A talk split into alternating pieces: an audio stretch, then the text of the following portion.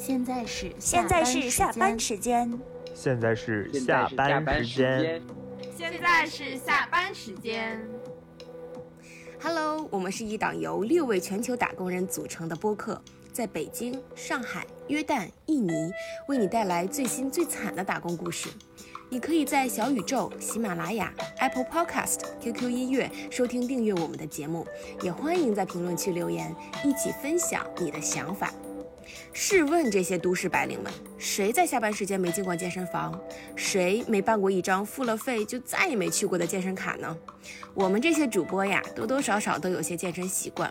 这个多指的是我关关，少说的是朱古力和 Summer。所以这期呢，我们请来了我们的好朋友一涵，他经营瑜伽馆已经六年时间了，是一位多年的瑜伽练习者和教练。我们希望聊聊这项不仅向外舒展，还向内看自己的运动。大家好，我是不怎么练瑜伽的朱古力。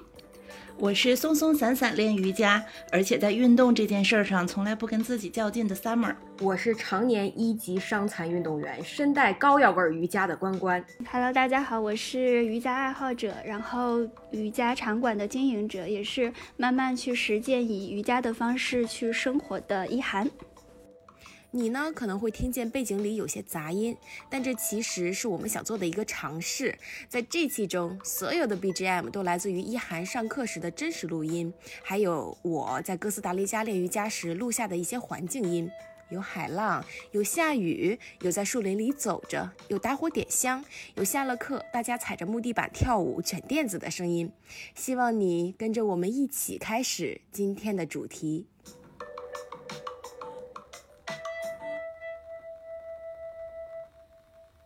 在这期聊瑜伽，除我之外，然后大家三位都是对于跟瑜伽有过一些接触，然后以及之前都是比较喜欢练瑜伽的。我想问问大家，你，都是什么契机接触到瑜伽的呀？先问问两位专业人士。不敢不敢，我在一涵面前真的不敢了。其实我接触瑜伽比较晚了，是在一四年，我当时还在洛杉矶。有一次我开车就走到了 K Town，就是那边的韩国城。我清晰的记得，就是在 Wilshire 和六街的一个十字路口上，我在等红灯。就在那个街角有一个二层的复古小楼，上面有一个平台，有一个非常非常醒目的广告牌。上面呢有一个就是身材很好的女人，然后在那边做空中瑜伽的动作，就那种美感一下子就把我给吸引到了。因为我其实从小就对舞蹈还挺感兴趣的，对于这种肢体的美好啊，就还挺向往的。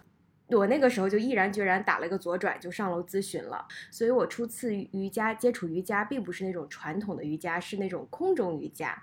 然后直到一九年的一月呢，我去了一趟哥斯达黎加，考了一个瑜伽的两百个小时的瑜伽教师证，我才真正的开始对瑜伽有了全面的认识，从天上回到了地下，然后慢慢练习起来的。嗯，但是这期间也有停过一段时间了，也是去年疫情期间的催生，加上我第二次辞职，让我的瑜伽开始有了质的变化，也是我突飞猛进的一年。所以在一涵面前，我真的是。小巫见大巫了，那一涵小巫讲完了，你这个大巫也讲讲吧。其实大家都是一样，我只是接触的比较早，然后也刚好就是幸运以它为一个工作了嘛。然后我是零七年的时候还在上高中。嗯，就是体态不太好，因为总是画画呀，然后有一些含胸驼背，然后又不太喜欢竞技类的运动，性格比较内向，所以就是，呃，然后我妈妈就给我找了一个当时还比较少的瑜伽馆，想去调整一下体态，因为瑜伽的状态是让人很舒服自在的。我的上了一次课之后就觉得，嗯，这个运动是我可以去坚持去练习的，然后慢慢就练了这么久，然后还是很喜欢。然然后就是从一个瑜伽爱好者变成了一位瑜伽教练，是吗？对，是的。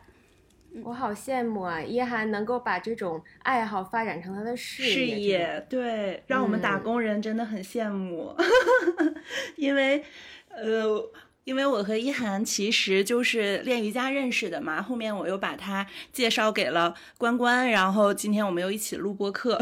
这么一说，好像我跟一涵是一个水平，一起练瑜伽似的。但其实 他是我的教练，他是我第一次接触瑜伽的时候，就是去他的瑜伽馆里去求医问药来着。当时很多年前，我在等考研结果的时候特别焦虑，然后就搜搜到了他的场馆。我记得。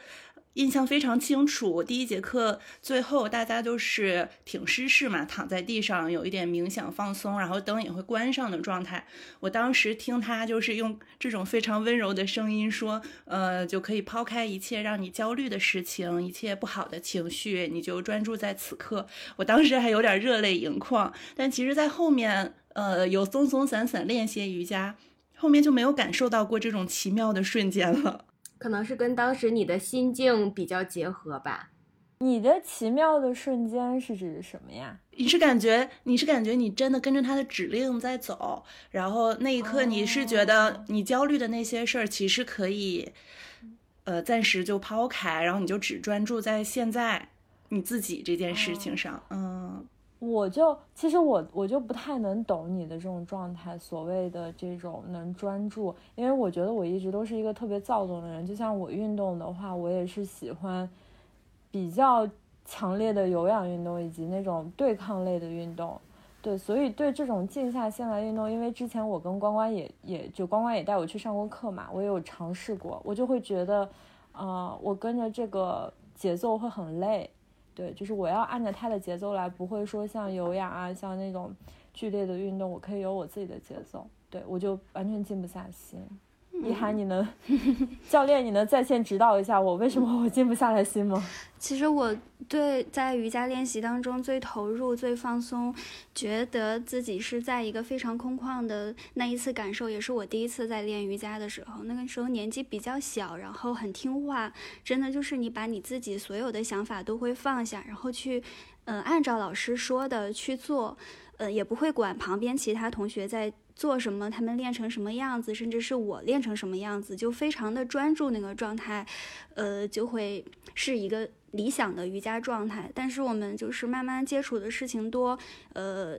呃，见过的世面多，然后心思变多之后，就很难的去静下来。嗯，心里会有很多自我的东西，这个状态是嗯需要慢慢去调整的，然后是需要去练习的，在瑜伽里面，然后循序渐进的这样一个放下，放下自己很多向外东西的一个过程。然后我也是这样一点一点过来的，它不会是你在瑜伽垫上就立刻变得很平静。然后这个是我们每个人都在去。想要追求的一个状态，也是瑜伽就是带给我们的一个比较重要的目的。啊，对，就是其实我对瑜伽的，呃。最初的了解是因为，就是我之前还挺喜欢的一个台湾作家李金平，然后他有写过一本书，叫啊，就是关于他在印度灵修的，然后那本书台版的是叫《梦前世灵魂之旅：三十五岁的印度奇幻体验》，然后我记得很清楚，就对对对，调皮 又不疯啊，梦，然后他讲的就是说他在。啊，他去印度，然后做这个灵修的，呃，灵修瑜伽吧，就是有宗教式的这种瑜伽的一个体验。然后当时描述的场景就是在一个很炎热的夏天，然后他去，呃，去去练瑜伽，然后练瑜伽的那个场地也非常怎么讲，呃，非常破败，然后那个都是一些小草棚，然后也没有什么电扇空调。然后当时他练的时候，整个人就很绝望。后来他的师傅就告诉他，就是说他要战胜这种环境，才能就是在要在这种环境中才能寻找到真正的自己。我当时看了这个，我就非常不能理解。然后包括他到最后，他就是呃克服了各种困难，然后真的是在最后的练瑜伽的阶段，他说他有去跟神有过这样一段对话。所以我就一直都觉得。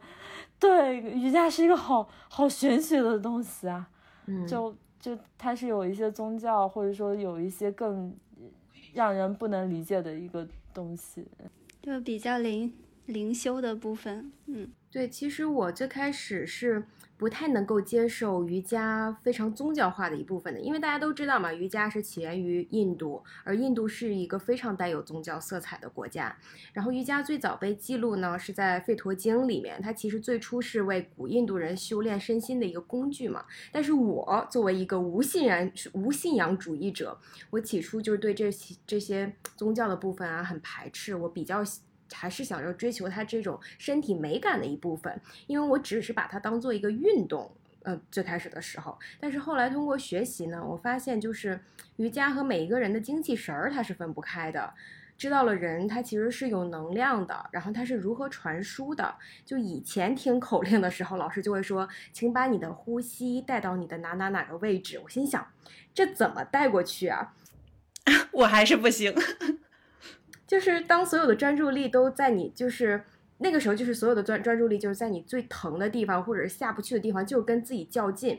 后来就发现，就是能量真的是能够在身体里面去传导的。最基础的其实就是用通过你的气息啊去输送。那我也，我觉得好弱，跟朱跟朱古力差不多，我都忘了呼吸。就是如果教练不提醒我呼还是吸，我就会憋气。对，刚关关居然提到了精气神儿，我觉得 对这个运动就有些玄了。对啊，就所以说，就能量这个东西，呼吸这种东西，就是还是觉得很玄幻的。就所以我也开始逐渐它接受它这个宗教属性的一部分吧。但是我觉得这可能才是不断的接触瑜伽内核的一个过程。嗯，其实其实它也不能算是嗯宗教化的瑜伽流派，只是说。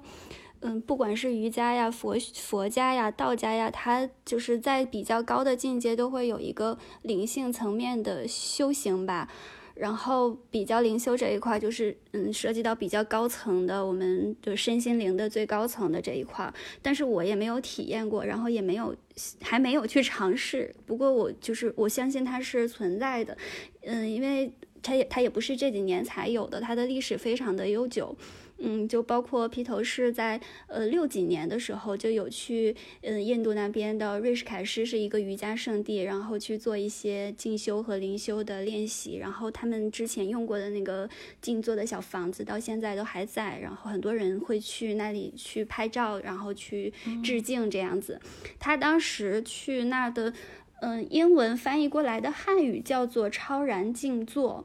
呃，有一有一点像我们就是呃国国内的那种对冥想和静坐观呼吸的样子，然后他肯定是在这个中间通过放空自己呀，呃，或者是让自己忘掉其他的事情，去专注内心里面有一个。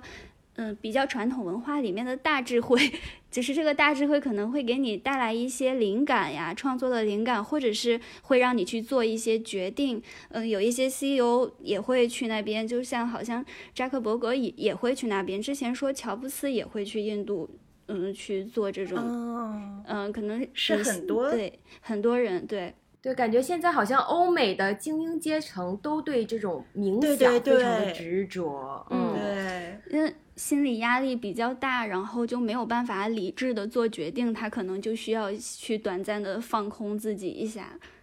嗯，哦，就像我有的时候觉得自己不想努力了，我想寻求神力。他可能在。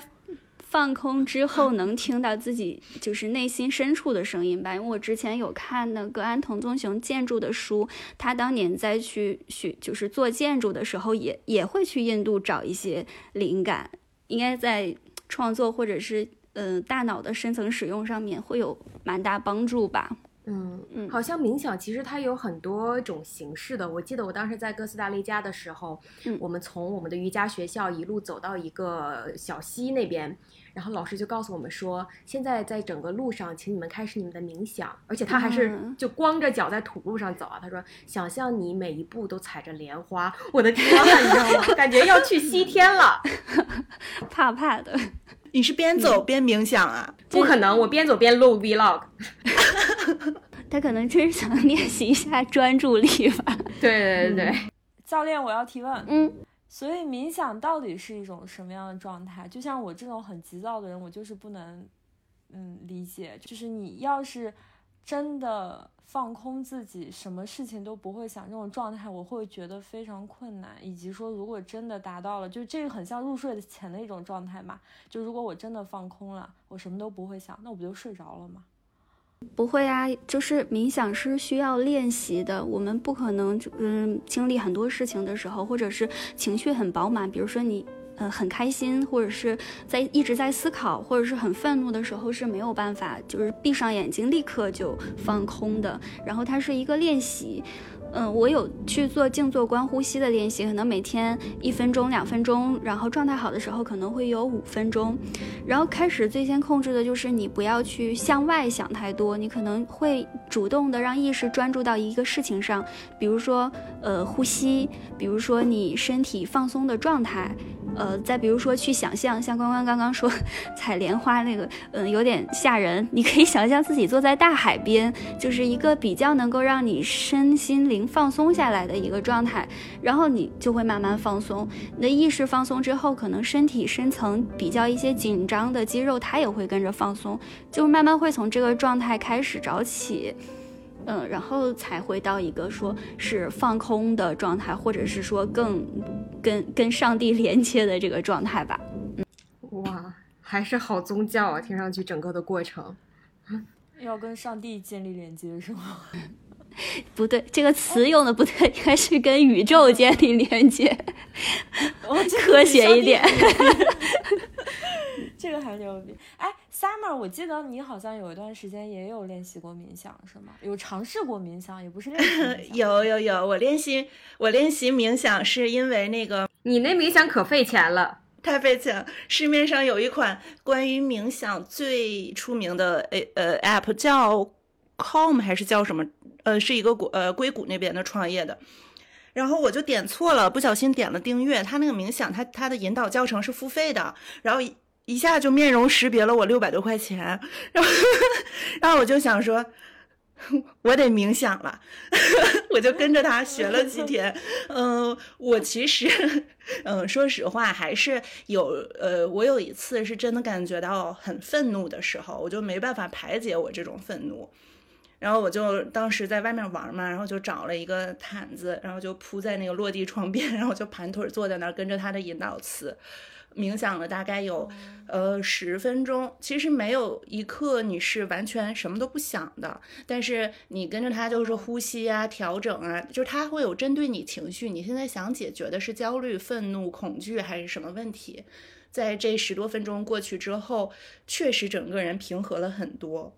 这个平和就是主指，就是你内心真的就没有在想让你焦虑的事情，然后真的是放松了、自由了，就消气儿了，消气儿了。然后你再想想你花的六百多块钱，然后就又气了，又愤怒了，这是什么无限循环了？呃，但是就是如果早晨起来稍稍静坐几分钟，会真的会让你的意识和思维很清晰。就是你会你不想的时候，呃，是放空的，但是你你回过来的时候，就会把今天要做的事情，就是他自己会捋得很顺，他不会是很慌乱的一个状态。这个我有试过。嗯，一涵现在特别像是那种那个。劝劝学员办卡的健身房教练没有，他现在给你讲零的东西，我觉得这东西很难吸引到人。针对现在不会啊，年轻人我就会被这种东西吸引啊。是吗？他跟我讲一些这种很玄学的东西，我就哇，这个有点东西，有点内容。哦，因为你心乱，你这么通透吗？不是，对我心乱，就是我太想。追求那种内心的平静了，所以我会被这种东西吸引。他可能会说：“哎，你你练这个你能瘦，会比这种来的要，我觉得要更吸引人一点吧。”哎，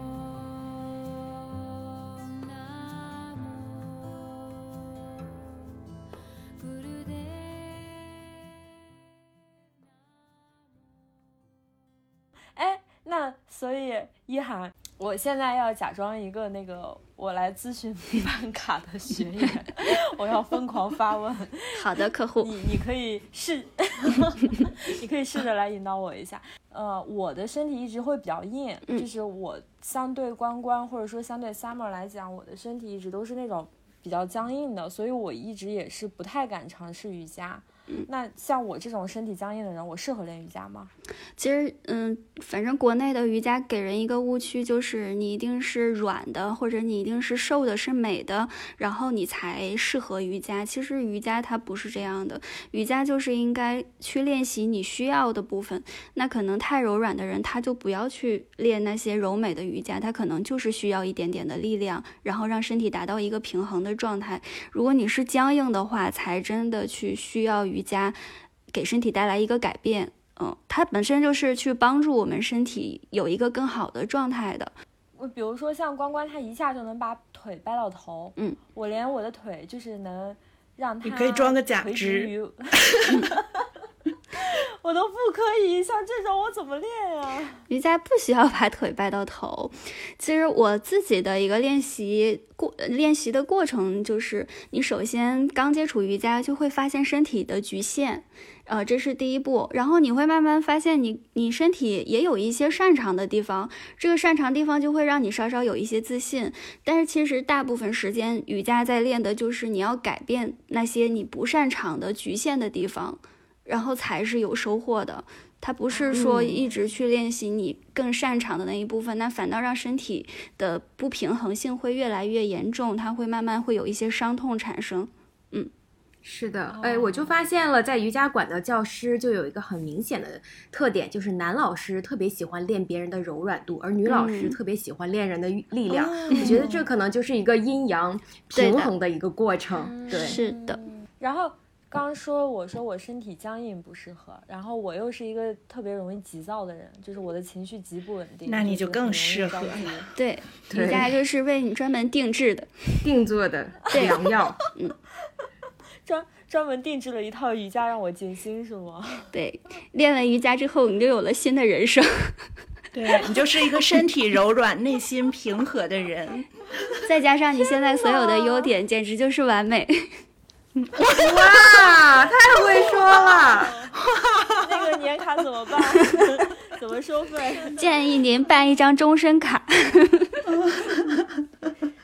哎，一涵真的，一涵真的。长大了，长大了。几年前他还会跟客户说，客户说来减肥，他还会跟客户说受不了练瑜伽，你受不了。我我是这样说，真的能瘦吗？我是我是说的，练瑜伽受不了，你要管住嘴呀。然后我们就走上了歧途，就下了课一起去吃。对啊，我们练瑜伽又不是为了你们练瑜伽又不是为了减肥，只是追求内心的平和嘛，这不是最高境界了吗？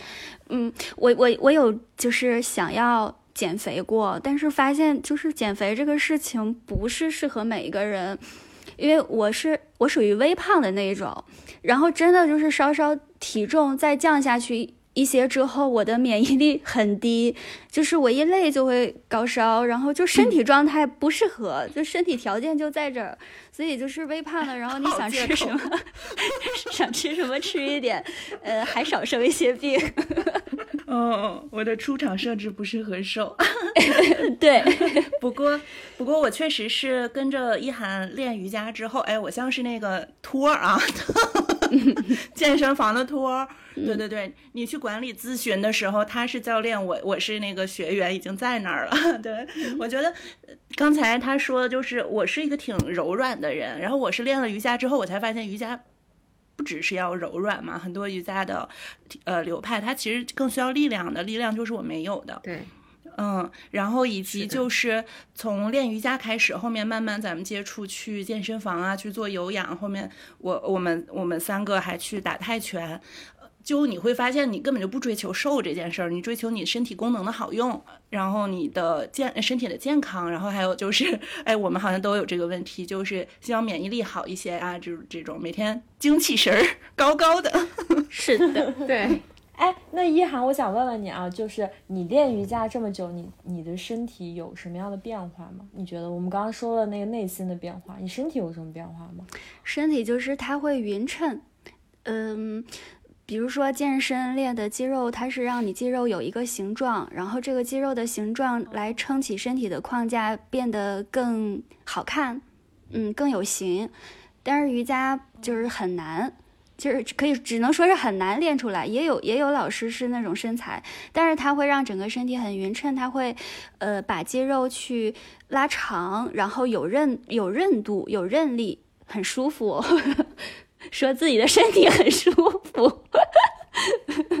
对对对，我觉得说就是看瑜伽老师，他可能更多的是修心，而不是去修身，就大家不会去炸着对方的体态，就是。瑜伽这是一个任何就是包容任何人都能够来的一个一个东西吧。因为当时我在哥斯达黎加的时候，有两个老师，他们的体态都不是我认为的比较好的。一个老师刚生完孩子，还有一个老师因为车祸，他需要长期的服用激素，就身体看起来都是比较臃肿的。但是他们就是可以瑜伽可以拥抱这些人，他们修炼的是他整个的一个精气神儿，对。然后这里 有一个小知识点补充，就是虽然瑜伽练不出像健身一样的形态，但是它其实在身体的层面啊，不是心的层面，它也是一个向内的练习。它会去练习身体的一些软组织，比如结缔组织，呃，你身体的循环和代谢。呃，然后这些包括内脏的健康，然后包括关节之间的空间和水分，这个是维持刚刚 说的精气神，其实就是一个肾气嘛，就是我们肾脏对身体的一个呃过滤呀，包括它的一个循环的功能。然后瑜伽是会去练习到这些的，包括呃像女生生理期的一些问题，手脚冰凉的问题，瑜伽都可以去改变，但是只是它的时间有一点长，这个时间线很长，如果你。你给他时间的话，身体是有一个很大的反馈的，那个反馈和肌肉的形状没有关系。嗯，对，我也觉得，因为我也会练有氧，也会练，因为并且经常跑步嘛，然后我也会练瑜伽，但是我就觉得有氧给我的是一种把气卸掉的那种感觉，但是瑜伽对，但是瑜伽可能是给你补补的，就滋补的那种一个是消耗的，一个是向内的，嗯，滋养的，滋补怎么怎么怎么还？跟练瑜伽跟喝鸡汤一样的，怎么快感吧？它就是鸡汤。哎，还有一涵，我我我比较好奇的就是说，你练瑜伽这么长时间，就是你刚说你从高中就开始练瑜伽了嘛？你练了这么长时间，你的身体就是呃一开始练瑜伽，然后到中间，然后到现在有什么样的变化吗？嗯，有有的，呃，就是。呃，身体的觉知力啊，你首先在练习瑜伽的时候，会慢慢建立对身体的体感，也可以说是觉知。这个觉知是从从无到有的，就是可能开始像刚刚关关说过的一些词，你会觉得很惊讶，就是为什么。你能感觉到身体呼吸带到哪里去？呼吸不就是在肺吗？其实它就是一个对身体体感的问题。然后练习久了之后，真的是会对身体的体感变得很强，觉知力很强。你就会从大块的肌肉啊，然后慢慢走向一些小细节的地方。呃，就比如说关节的活动度啊，或者嗯关节比较紧张的地方，然后包括你在任何体式里面的呼吸和稳定性，然后能不能。去调动某一块肌肉的使用和放松，就是我从练习到现在，每一年都还会有一些新的对身体的领悟和小感受，就是很神奇。它每一年都会带给你一些新的，只要你去练习。这个新的是指什么？对身体更细微的观察。嗯，比如最近，对最近你的一次进步是什么呀？最近最近一一次进步就是我发现我的股骨。我的，因为我平时做示范，什么？东西啊？股骨，呃，就是呃大大腿和髋和骨盆连接的那个股骨头坏死，这个股骨 就是股骨在老年人身上会很容易出现问题，嗯。然后这个股骨瑜伽里面也会去，就是股骨的空间和髋臼的空间也是一个很重要的练习，它会去帮助我们双腿在使用的时候，就是最基础的在走路的时候有一个顺滑的平衡的发力。呃，我平时做示范的时候就总会做一侧。呃，比如说我右边做完，左边就会去看一下大家在做什么，或者是我平时在私教课辅助同学的时候，我我会有一个习惯的发力方式，然后可能会偏向一侧，就发现我两侧股骨跟髋臼的关系它不太对称，我的右边会掉出来一点，就是它它会松，然后周围的肌肉就是比较弱。然后每一次练习 之后，我就会自己要去调它，不然走路的时候就觉得那边很晃，你就要自己去启动这一侧的臀中肌、臀大肌。走路的时候，和走路的时候感受到 空对，它会它会发生一个弹响。对，我觉得最离谱的是他刚刚用了一个“启动”这个词，你有听说过谁说我要启动我某一块骨头吗？启启动肌肉。你也可以，呃，但是一涵说完这个，我就突然想在线问诊一下了，感觉老钟，感觉一涵就是老钟。我也挂个号，你先挂，你先挂号。我我我这个号就是说，我长期大腿后侧就经常有拉伸，我半年左腿，半年右腿，现在是已经是右腿的阶段了。中午刚拔完罐儿。你是拉伸？你是拉伸还是拉伤？拉伤，拉伤。嗯嗯，就是你。你是习惯性的大腿后面都会去拉伤吗？现在看来好像是的，毕竟已经有一年的跨度了。然后每次问瑜伽老师，老师都给我的答案就是换季，换季拉伤。呃，那你就是练习的时候，可能对身体的关照要少了一些。嗯，你的髋后侧的空间应该是活动受限的。然后会导致你在做一个前屈体式的时候呢，腿的后侧腘绳肌的位置它会有一个代偿的拉伸，然后它过度的拉伸，嗯，拉开过一次完没有完全恢复，又习惯性的你总会去用这个力量拉长它，然后它慢慢就会，嗯，会受伤，嗯，然后如果你总去拉伤它，甚至会发炎，会有积液产生这个，嗯。这个非常不好，非常危险。下次做的时候，其实可以不用那么深入的，我们就尊重身体的一个感受，然后慢慢去来。呃，先退回到上一步去做治你的心病，对，开始治关关心病。女兵，女兵只有第二种选择，没有进，没有退阶，只有进阶。那你的心态还不够瑜伽。对我太不瑜伽了。哦，你真的是在用打泰拳的心态。在对待自己，尊重尊重身体，先去。到到我的号了，你出去吧。下一位，我走了。嗯，下一位，下一位。就你刚才说那个关节弹响，我真的抬腿髋关节都会弹响，是怎么回事呢？你那是老化了，我股骨头坏死。对，髋关节是一个球窝关节，它的活动度非常大，然后发生弹响有两种方式，一种方式就是像我那个一样，我的嗯股骨出来了。就是它那个空间太大了，出来了，它不能稳定，就是太松。然后还有大部分人的弹响应该都不是我这一种，因为我每天都在练习嘛，都在用它。大部分人的弹响是它整个呃宽旧的各个方向空间不对称，就是你有一边是松的，但另一边挤到一起了。嗯，要去做臀腿的，先去嗯做宽的空间练习，然后再去做臀腿的稳定，它又会慢慢是。在髋臼里面有空间，但是是稳定的，就是那个磨损很不好，因为我们年纪都还小嘛。嗯，它要是一直能磨到老的话，那个股骨周围就会出现很多像钙化点一样，就是骨头它自己在磨，它会磨掉的。嗯，就会股骨头会出现问题。天哪，那个下下一位有什么身体问题？感觉我们仨马上要一起办卡，我们三个就团购卡。我确实蛮久没运动的，我我现在好像身体也没有什么问题，可能练一段时间瑜伽就要就要来线上问诊了。对，你不运动发现不了问题了，是不是？对，就是好多地方都是我我也不是就是学的时候全部都有去学这些，很多都是在练习的时候自己慢慢感受到，或者是之前练习多多少少也让自己受了一点伤，然后才去慢慢注意这个。这个就是嗯，柔软的身体，或者是你不尊敬身体的一个本能的反应的后果。听见了吗，关关？身体要 respect，听见了吗？报复你。你每天上课把 namaste 换成 respect 啊。respect 我的身体是吗？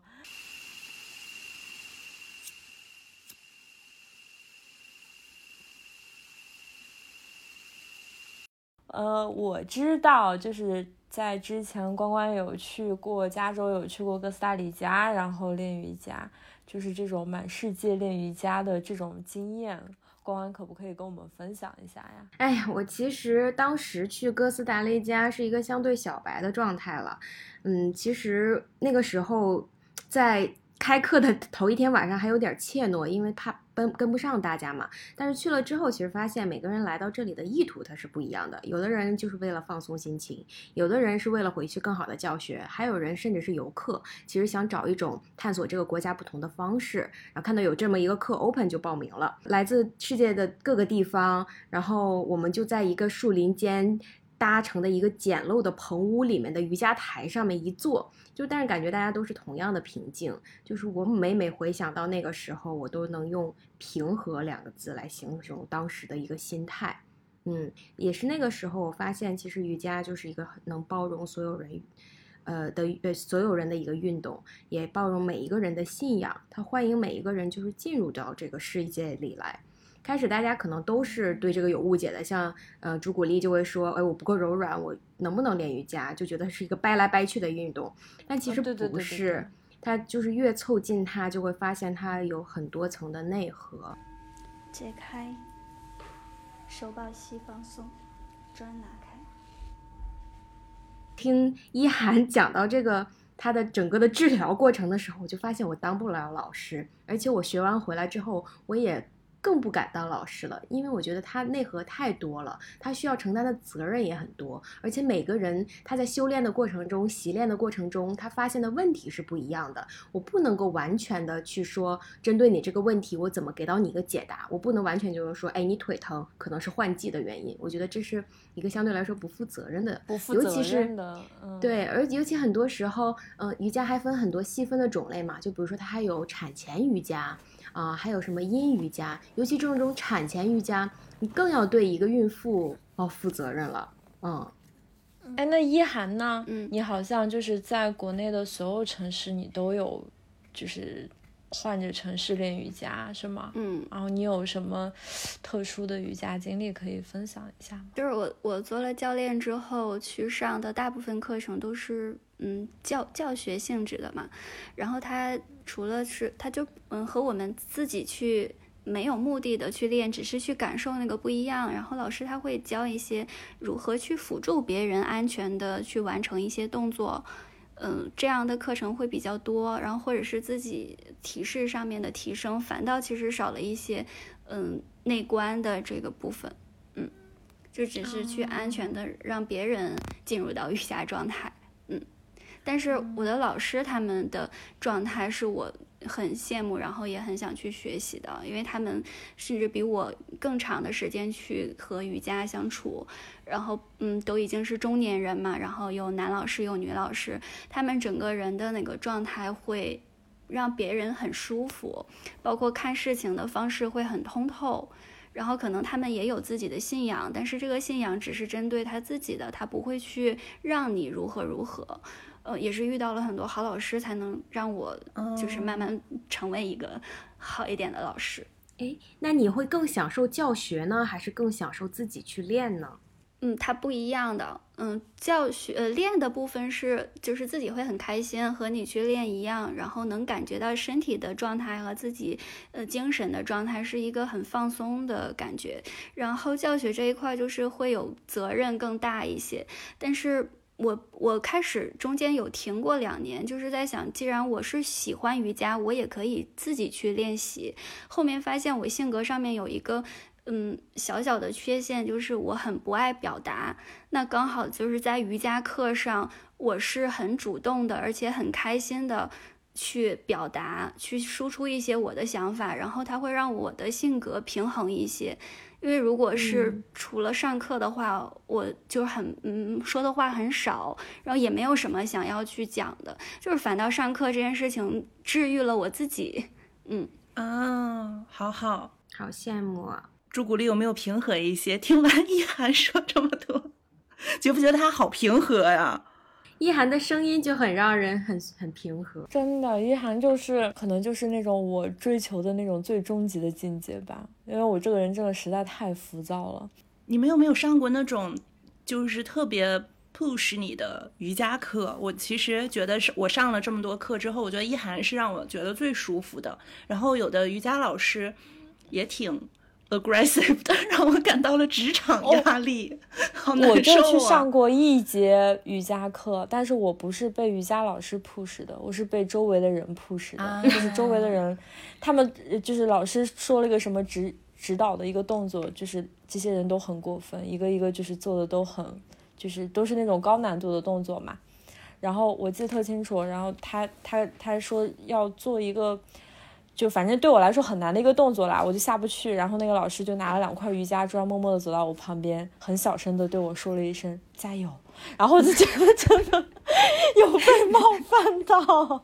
哎，那 Summer，那我知道你之前在印度的时候有有过，就是呃，当时是在印度工作是吗？对对对，就很很好玩。就之在这是之前，我不是已经呃偶尔练练练练瑜伽，然后去了印度之后。你会发现，哎，我就比如说最开始我会发现，我所有的印度同事几乎都练瑜伽。那天那个时候我还跟一涵说过，就是我有一个呃同事就来自麦苏尔，我一之前一直不知道这是个地方，然后就是哎，就是很嗯，就好像你找到了很多起源，嗯，然后。在印度练瑜伽，当时是去了国外嘛，就像一涵刚才介绍，比如说披头士去，呃，灵修的那个地方，国外也是一个很多欧美人会去灵修的一个呃小岛，它北边全是 party，这些人 party 完了之后呢，就到呃南边全是 yoga retreat，yoga retreat 其实我觉得和瑜伽教室还不太一样。它真的就更注重灵的这方面吧。我们当时的那个瑜伽台子，它是它这个 retreat 就是你可以住在那里嘛。然后，嗯，瑜伽的整个场馆就是搭起一个木木头台子。嗯，然后是面对着大海的，然后它四呃有四个柱子，然后都会有那种幔帐，然后会系起来，然后就会有海风吹过来，就是飘来飘去，整个就非常灵。当时那个教练他应该是一个加州人，但是他已经在国外做教练做了很多年了，他是满世界旅游着当瑜伽教练，我觉得这个也挺好，很酷哎，这个很酷，对对，好棒呀。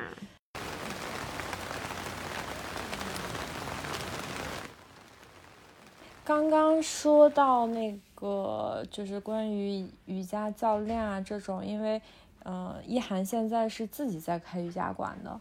然后我知道，就是关关，因为他作为一个瑜伽爱好者，他也之前有想过说想要去开一家瑜伽馆。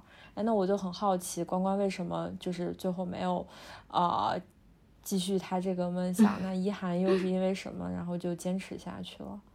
其实我的这个放弃的原因有点复杂，但是也是由于我一四年看到那个空中瑜伽老师的那个馆之后，我就很向往。就是在 L A，在美国的瑜伽馆和中国的瑜伽馆真的完全不一样。就是 L A 每一个瑜伽馆几乎都是一个社区店，而且有很多特色的瑜伽馆，有专门的热瑜伽的瑜伽馆。我还去过一个全黑的瑜伽馆，每个人的垫子旁边都会放一个小蜡烛，然后。就是在这个黑暗的情况下，就大家谁都不去看谁，这样就是关注自己嘛。然后在这样的环境下去练瑜伽，那我要是偷偷睡觉，教练会发现吗？那你会打呼噜的，教教练一下把你逮到。然后就还有像我经常去练的空中瑜伽啊，还有设计上非常。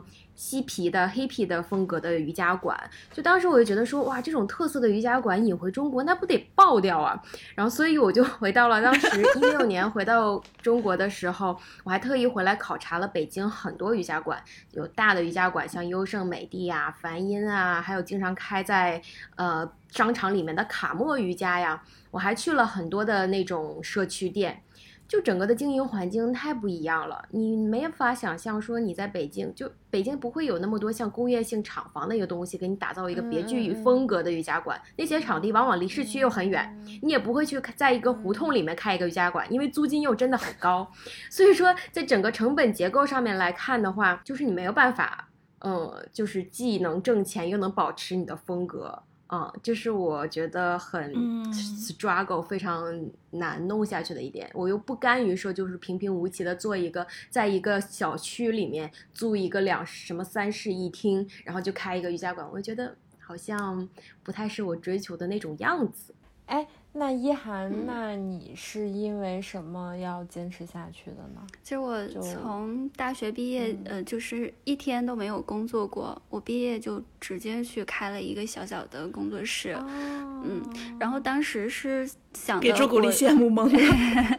我真的，我就想给自 己三年三年的时间，然后如果三年之后我还是喜欢，而且觉得它能当为一个。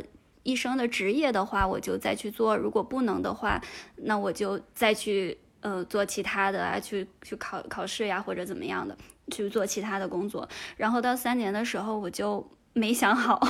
嗯，第一个没想好是因为嗯，确实是不懂经营，也不擅长经营，没有办法嗯得到跟我付出相匹配的一个收入。其实也不是什么高的收入，就是呃养活自己吧。嗯，就只能这样，然后没有向下的一个动力，但是我又不确定我是不是就不做了，所以就停了两年。嗯，然后这两年有去学习啊，然后或者在家里面去，就一个比较间隔的时期嘛，比较放松的想了一段时间，然后在旁观的角度再去看了一下这个行业，虽然也没有看出什么比较商业上面更有价值的东西，但是确实是发现自己。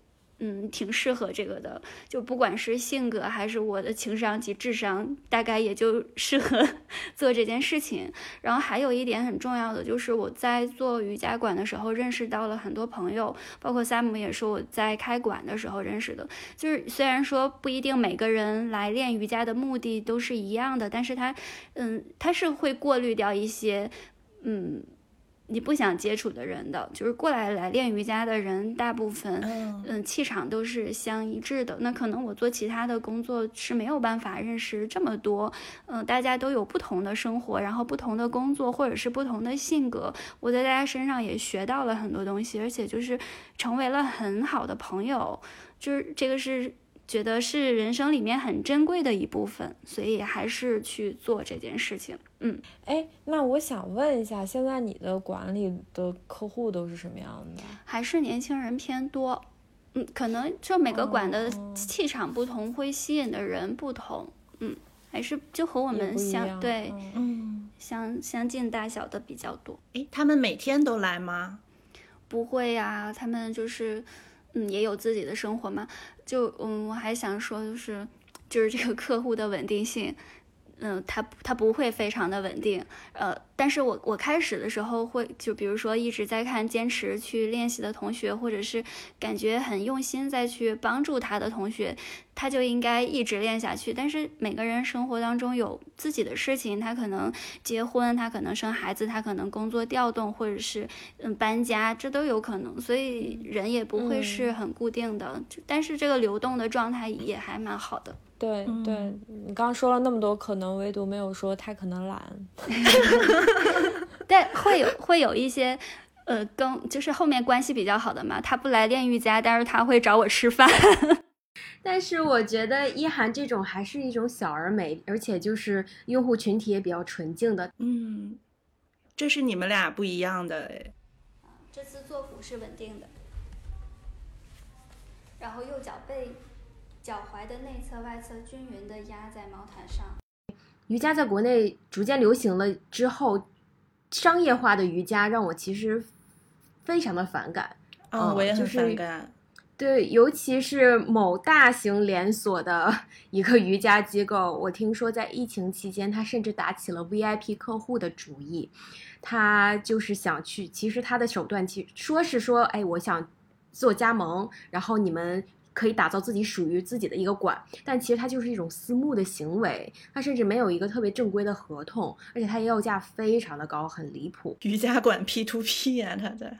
对呀，现状非常的乌烟瘴气啊，非法集资了已经。真的，我觉得一一涵他完全，嗯，就是他的店社区的氛围就是特别好。嗯，我不知道他现在的这个店还稍微大了很多哎，比之前的我最开始去的时候。然后我觉得他一直很坚持，就是他没有想要把它变得多商业化。然后我们之前还讨论过，他说我就不想。对我就不想。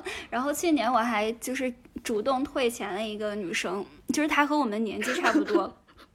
但是她很奇怪，就是我我们的教室是严格不可以把手机带进去的，然后他偏要带进去。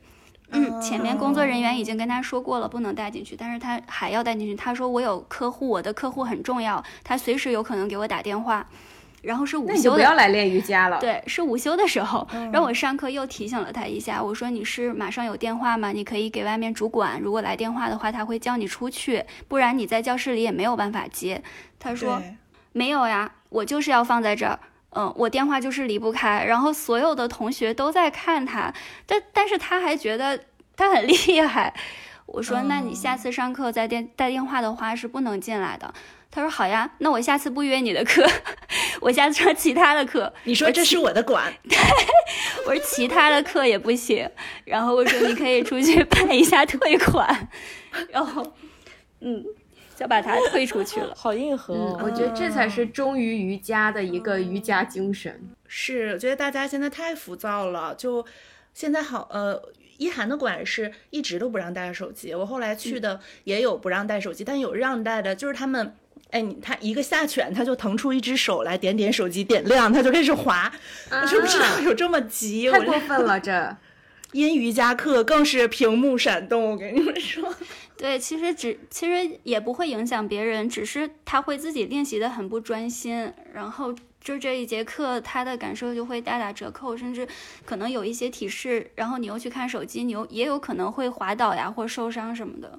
哎，那所以那个一涵，你你们这种开瑜伽馆的，是不是跟那种健身房的思路很像？就是像一般那种办了卡又不来的人，你们是不是最喜欢的那种？然后不是呀，不是呀，嗯，他办他办了卡不来的话，他就不会再去继续练习了，他可能甚至都不会再去练瑜伽了。我我们是希望他能不仅交了钱，而且要付出时间在练习，并且还能持续的去练习。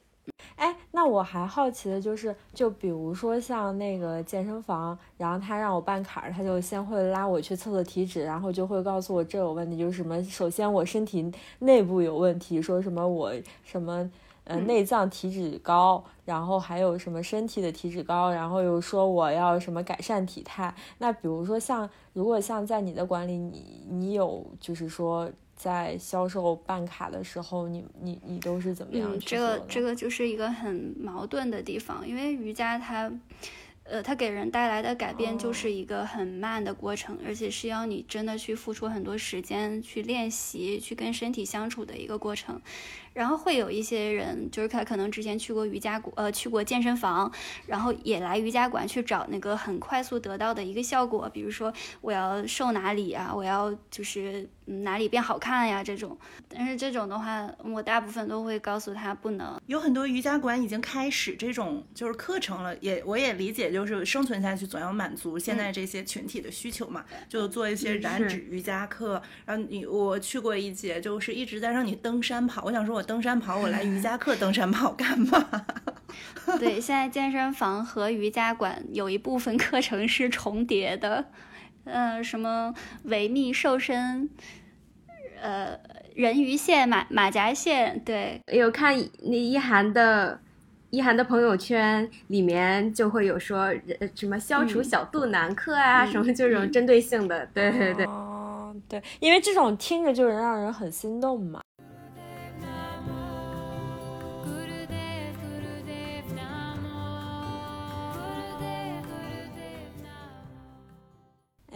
那我们刚刚讲了，就是说对瑜伽的理解，对这个过去瑜伽经历的一些就是分享。那如果就是一涵，我们现在假设啊，听众如果想要来办卡了，然后有一些呃新手，你先说你办不办吧？你听了这么长时间 免费我有点心动了，但是我现在还很理智。就是我觉得我还没有达到那种能让我的身心自由的状态，我可能还要再观望一下。哎，这话说，你看我是不是一下又给你打回去了？然后两位资深的瑜伽爱好者，能不能来讲讲，就是说对新手或者说初学者来讲，在瑜伽的过程中应该注意一些什么？首先不要着急，嗯，它它本身嗯不能单纯说是。它是一种运动，但是它不单纯是运动的原因，就是你需要嗯放心思在上面，它不是一个机械的运动，嗯，所以如果要是想去接触瑜伽的话，你要把身和心都交到垫子上，然后给自己时间。其实不是给给管时间，不是给老师时间，是给你自己时间去和身体相处，然后后面的收益就是无穷之多。而且它不是一个有年限的练习，它就是一个时间轴可以很长，它可以去陪伴你一生的练习。哦。陪伴式运动是吗？就比如说我老了，我可能那个膝盖不行，我也不能跑步了。我那个什么，呃，腰腰间盘突出，我也不能打拳了。但是我还能练瑜伽。哇，这样这样听着就有点心动了，是吗？你要是一直练，应该不会出现这个问题。好聪明！对对对对对，就是因为一一些。有氧运动或者说对抗性运动会让我们身体受到损伤，但是这种就会，而且你你通过瑜伽去增强体感之后，再去做其他运动，会大大减少受伤几率的。那关关呢？你这边有什么想跟新手或者说初学者分享？我觉得瑜伽是一个会能让你完全放松的状态，和自己对话的一个状态。我这里想分享一个我一个呃男性瑜伽爱好者的故事。他其实是一个做什么都很极致的人，所以他在学习瑜伽的过程中，他不仅在探索他的身体，也在探索他的心。然后我记得有一次我们一起上完 Mysore，然后就绕着外面的楼一直走，他就问我一个问题，因为他一最近一直在看南怀瑾的内容，因为南怀瑾我们知道他是一个国学大师嘛，然后对于各种的道义啊、宗教啊都有自己独特的见解，他就说。他说：“南怀瑾说，人的欲望非常的大，把这个欲望净化了，才能走上道业的路。他自己在内观的过程中，他感受到自己的欲望是没有办法去压抑的。我我当时是这么回答他的：欲望这个东西，往往是你没有得到的时候，你可能却就非常想要。但是这不是什么羞耻的东西。也许你释放出来了，你得到了，你才知道怎么去压抑这个欲望，你怎么才能去跟自己和平的相处。”我觉得这也就是瑜伽能够带你的感觉吧，它其实是一个不需要任何器械的东西，全是你和你自己的身体，无欲望，一身轻的那种感觉。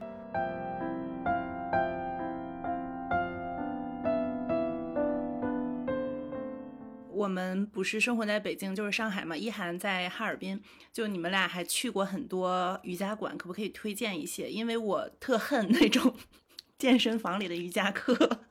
然后还有一些就是骗人的瑜伽馆，就觉得，嗯，太商业了，有的时候会误导别人。哎，就是明显他不是练瑜伽的人，他可能只是一个健身教练。嗯，在北京，我可能还没有找到像一涵这样一个小而美的馆，所以说对于这种大城，我不知道上海啊，但是北京的话，我比较推荐那个 Pure Yoga，因为那里面的老师都是非常专业的，里面的学生也都是。真的是来练习的，就很多高手在里面。没人玩手机吧？真的，我真的不会玩手机。我我还是比较喜欢上海有一个叫红门的瑜伽馆，呃，其实它也不是瑜伽馆，是一个很小的工作室，然后在写字楼里面，那个老师他是一个外国人。他对瑜伽的喜欢，包括他教授的东西，非常的纯粹，很随意。他的牌牌上面就有，嗯，比如说一次多少钱，一周多少钱，一年多少钱。然后你也不用约，你去了之后上课他也不给你要，下课你主动去找他，你要付什么钱？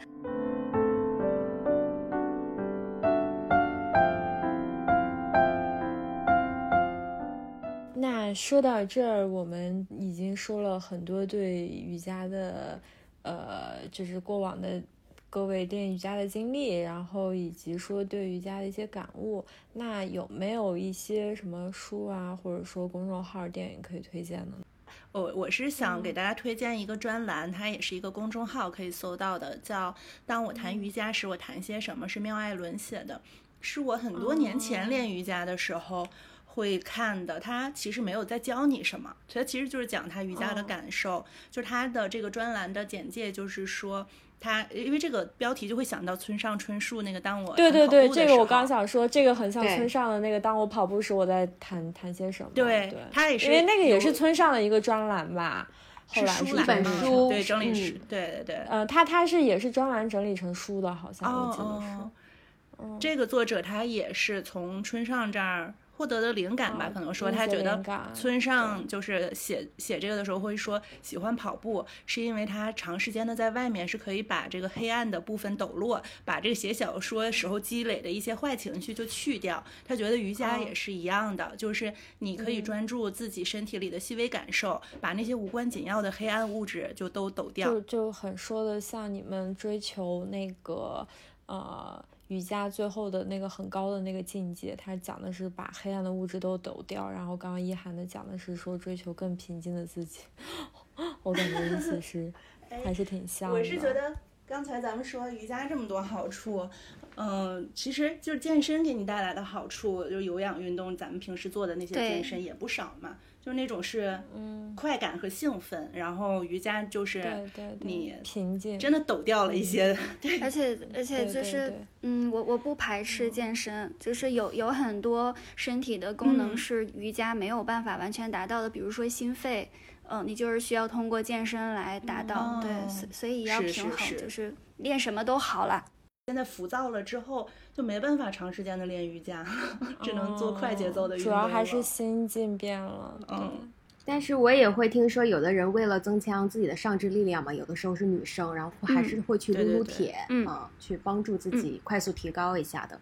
对，嗯，哎，其实我想到一个电影，就是《Eat, Pray and Love》，然后它是 Julia Roberts，对。他的他他的嘛，然后他在里面是一个呃，就是畅销作者，我记得他是，然后他当时就是周游世界啊，但是他发现慢慢的觉得非常的空虚，就在她跟她丈夫离婚之后呢，她就踏上了寻找自我的一个路，所以我在这里面非常呃觉得很很奇妙的一点就是 eat 和 love 可能是我们人类最基本的需求，但是 pray 它这里面指的其实就是瑜伽修炼的过程，瑜伽变成了我们生理需求的一个要素，或者是人的。整个的需求的一个要素，我也觉得，嗯，还挺妙的。他在找自我和与自我和解的过程中，扮演了一个非常重要的角色。印尼，印尼，然后他去了巴厘岛。对对对，巴厘岛。巴厘岛一个很神的爷爷。那今天感谢一涵来跟我们聊了这么多关于宜家的经历，还有对宜家的一些理解，让我们就是。这些不懂瑜伽的人，包括一些这个，呃，想要了解瑜伽人都对瑜伽有了一个更深的一个了解，啊，那到这里就是本期的全部内容，感谢大家在下班时间收听我们的下班时间，欢迎大家在小宇宙、喜马拉雅、Apple Podcast 收听订阅我们的节目，欢迎大家在评论区留言分享你在运动中感受到的奇妙时刻。Namaste，Namaste，哎，吸气，我怎么没笑场？教练笑场了。